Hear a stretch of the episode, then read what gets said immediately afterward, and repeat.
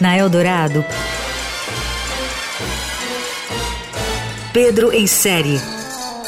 Tudo sobre séries, filmes e outros enlatados. Com Pedro Venceslau. You used to be a crime reporter in Japan. Why? A série Tokyo Vice da HBO Max acompanha uma investigação jornalística e policial, mas o maior barato da série não é o caso, e sim o entorno. Baseada em uma história real, a produção é uma imersão na cultura japonesa no final dos anos 90, quando o americano do Missouri, obcecado pela cultura japonesa, deixa os Estados Unidos para tentar a vida em Tóquio. With information, everything you do has consequences.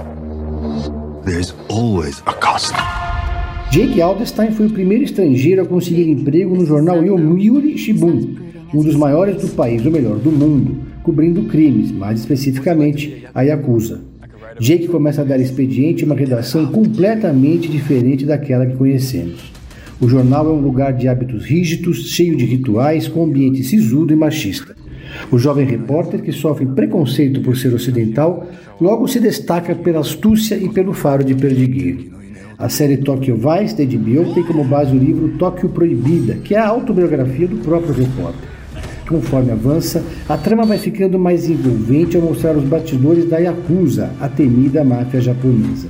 A grande reportagem do Gajin, como são chamados os estrangeiros, vai se desenrolando enquanto ele ganha mais intimidade com os hábitos e costumes do país que escolheu para chamar de seu. A série também joga luz no jornalismo, nos seus limites e contradições. É uma série de investigação, de aventura e também uma série de contemplação. Vale o pedido. Don't write about this.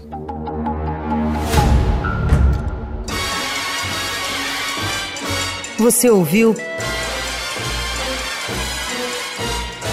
Pedro em série.